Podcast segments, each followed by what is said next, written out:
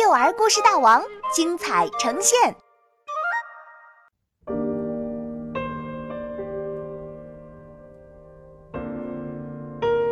木偶大作战，作者王云，杭州神采飞扬娱乐有限公司版权许可。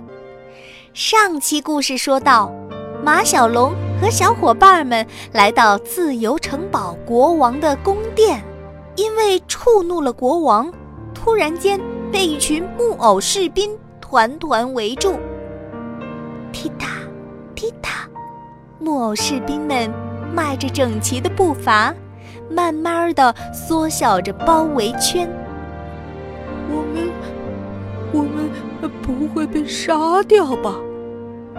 胆小的阿呆害怕的直打哆嗦。不用害怕，有我呢。马小龙的声音充满了自信。龙马扫堂腿，马小龙一跃而起，在空中漂亮的来了一个扫堂腿。这一圈扫下来，木偶士兵们纷纷散架，成了一堆木头片。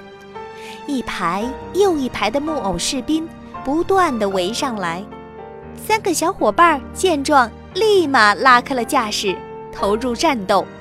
可是木偶士兵实在是太多了，渐渐的，大家的体力有点支撑不住了。突然，马小龙兴奋地小声说：“我发现了一个秘密，每一排士兵的动作都是一样的。”就好像被一根看不见的线拉着，所以只要打败其中一个，其他的都会倒下。发现了这个秘密，对付起来就容易多了。一阵混战之后，地上全都是断了腿、断了胳膊的木偶士兵。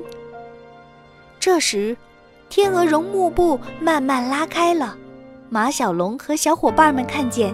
自由城堡的国王原来是一个巨大的提线木偶。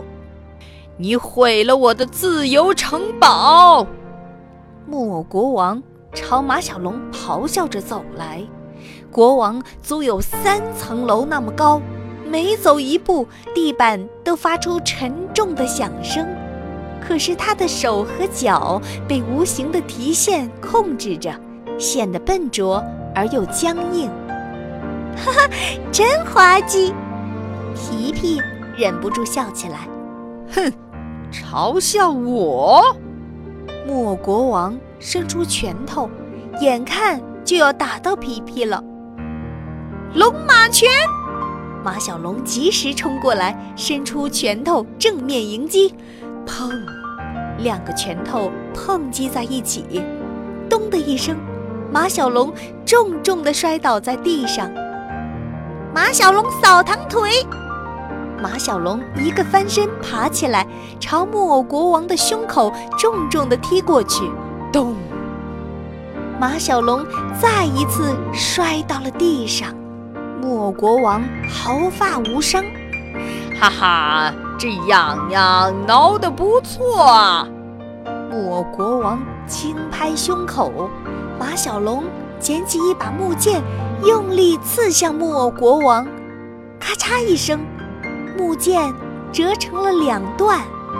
木偶国王哈哈大笑：“还有什么招数，都使出来吧！”说着，他慢慢靠近马小龙，咚咚咚，只要他轻轻一挥拳，就能把马小龙。打个稀巴烂。说时迟，那时快，马小龙拿着断剑一跃而起。这回他没有直接刺向木偶国王，而是在木偶国王的头上轻轻地画了一道弧线。令人惊讶的事情发生了，刚才还顶天立地的木偶国王瞬间就散了架，轰的一声。倒在地上，变成了一堆木头零件。三个小伙伴都被眼前的这一幕惊呆了。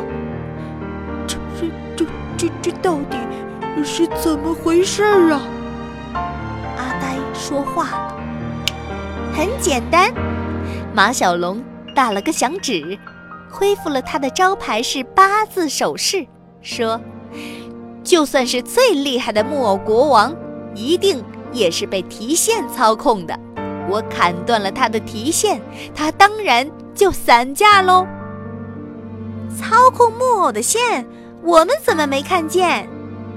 三个小伙伴绕着木偶国王转了一圈，却什么也没有发现。